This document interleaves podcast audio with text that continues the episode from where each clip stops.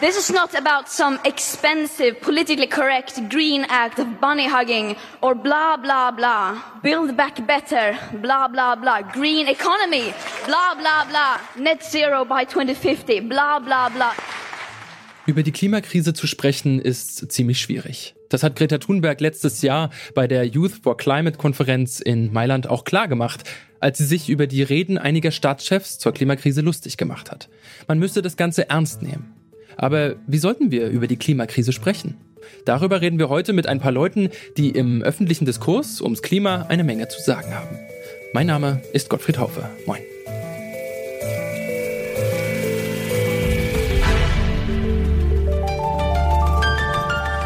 Zurück zum Thema.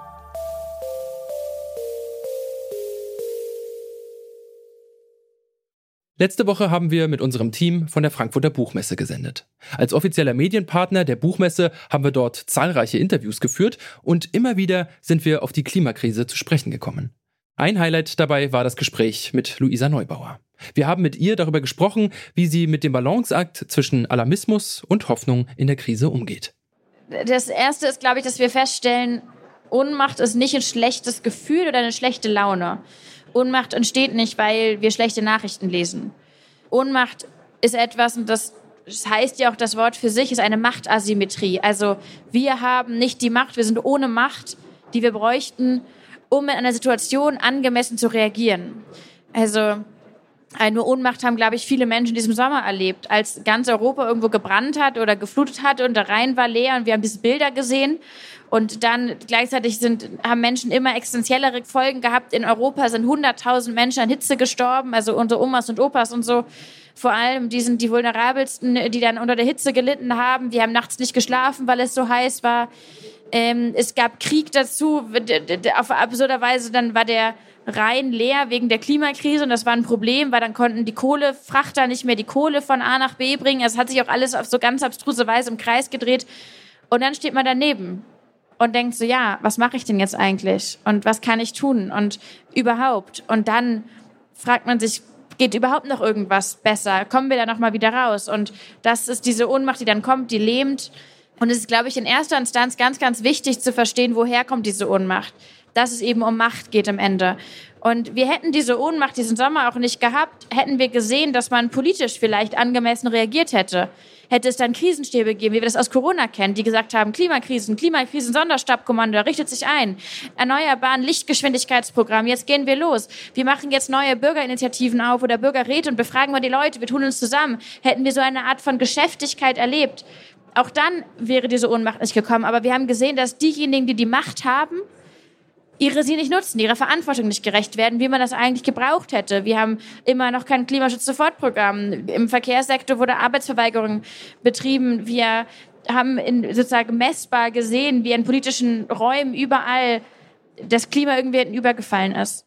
Die Ohnmacht angesichts der Klimakrise hat auch der Kabarettist und Physiker Vince Ebert erlebt. In seinem Buch Lichtblick statt Blackout stellt er für sich fest, dass die Art und Weise, wie über das Klima geredet wird, unproduktiv sei. Stattdessen sollten wir uns im Diskurs darauf konzentrieren, wie wir die Klimakrise technisch in den Griff bekommen, anstatt vor Angst zu erstarren. Naja, also ich schreibe im Buch ganz klar, dass der Klimawandel natürlich im Einklang mit der Wissenschaft in vielen Bereichen und in vielen Regionen Probleme und teilweise auch äh, sehr ernste Probleme verursacht. Äh, worum es mir eigentlich geht, ist, dass durch diese ganze Katastrophen- und Apokalypse-Diskussion äh, man eigentlich den Menschen keine Handlung an den, an den Weg gibt. Also wenn man weiß aus der Hirnforschung, dass Angst und Panik eigentlich das konstruktive Denken lähmt.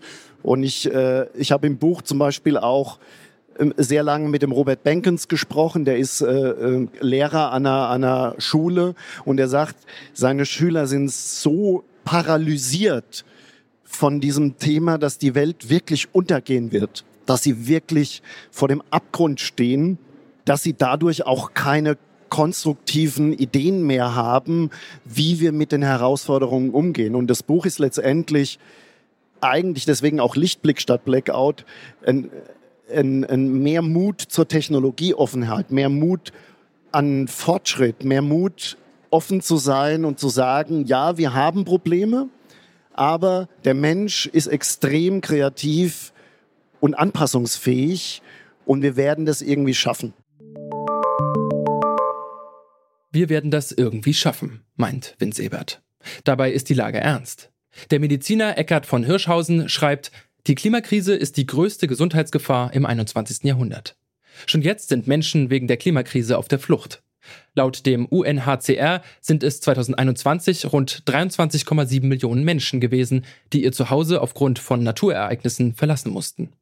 Diesen Menschen gibt Kira Finke in ihrem Buch Sturmnomaden ein Gesicht und eine Stimme. Sie ist Leiterin des Zentrums für Klima- und Außenpolitik der Deutschen Gesellschaft für Auswärtige Politik und Wissenschaftlerin am Potsdam Institut für Klimafolgenforschung. Wir haben sie gefragt, wie sie darauf reagiert, wenn ihr Alarmismus vorgeworfen wird. Wir müssen einsehen, es sind dramatische Risiken, die wir immer weiter befördern. Und damit müssen wir aufhören. Und wir können aber dieses System, das System der fossilen Energien ersetzen durch erneuerbare Energien. Und wir können auch in der Landwirtschaft viele Dinge ändern, um stärker ähm, auf naturbelassene äh, Lösungen zu setzen. Oder wir können auch im Transportsektor beispielsweise durch die Nutzung von ÖPNV, von der Bahn, Ausbau innerhalb Europas, äh, Schienennetz und so weiter. Wir haben sehr, sehr viele Möglichkeiten, um zu handeln. Und das heißt, ähm, ja, man muss die Dramatik auch beschreiben, aber man muss auch das Bild der Hoffnung des Wegs in die Zukunft daneben stellen. Laut der Nachhaltigkeitsexpertin Maya Göpel kommt es dabei vor allem auf die kleinen Worten und Gesten an. Also wir können ja anders. Ne? Wir können es ja einfach jeden Tag mal ausprobieren und wir wirken auch immer. Es ist so quasi das kleine Molekül im Vergleich zu der großen Transformation weil ich natürlich auch in jedem Moment eine Entscheidung treffe, wie verhalte ich mich jetzt. Auf, in einer und der gleichen Situation kann ich dann ja auch sehr andere Wirkungen hervorrufen. Also wenn ich zum Beispiel morgens in die Küche komme und äh, es ist noch kein Kaffee auf dem Tisch, kann ich total meckern und sagen, wie, du hast noch keiner Kaffee gekocht? Wird eine sehr andere Wirkung im Wohnzimmer hervorrufen, als wenn ich sage, ach Schatz, bist du auch so verpennt wie ich? Komm, ich mach den Kaffee heute. Und genau so ist es natürlich in unseren Einkaufsentscheiden, ist es in unserer Suche, wie können wir in unseren eigenen Organisationen vielleicht mehr Nachhaltigkeit umsetzen, einfach mal die richtigen Fragen zu stellen und diesen Status quo als das hinzustellen, was er ist, nämlich verhandelbar. Also das, was wir normal empfinden heute, weil es da ist, ist immer auch das Ergebnis von den Wirkungen der Handlungen derjenigen vor uns. Und genau deshalb ist es so wichtig zu überlegen, was tue ich heute, um den Einfluss in die Zukunft zu nehmen. Und na klar, die Summe der vielen, vielen Aktivitäten ist erst das, was es dann ausmachen wird. Aber wenn wir nichts machen, dann kann das nicht Teil der Zukunft sein. Und ich glaube, das ist für uns immer wieder wichtig, uns vor Augen zu halten. Wie sollten wir über das Klima, über den Klimawandel, die Klimakrise oder Klimakatastrophe sprechen? Wahrscheinlich macht's die Mischung. Alle unsere GesprächspartnerInnen sind sich jedenfalls einig, dass ein Diskurs, der sich nur mit der Katastrophe beschäftigt, lähmend ist. Es braucht aber auch ein realistisches Bild von den Folgen der Klimakrise, um dann entsprechend handeln und darüber sprechen zu können. Dazu ist es wichtig, dass wir die richtigen Fragen an die Zukunft und ans Jetzt richten. Das war's von uns für heute. An dieser Folge mitgearbeitet haben Lars Feiern, Eleonore Grahowak und Lena Rügamer. Die Interviews haben Alea Rentmeister und Ina Lebetjew auf der Buchmesse in Frankfurt geführt. Chefin vom Dienst war Esther Stephan und Andreas Propeller hat die Folge produziert. Mein Name ist Gottfried Haufe. Bis zum nächsten Mal. Zurück zum Thema vom Podcast Radio Detektor FM.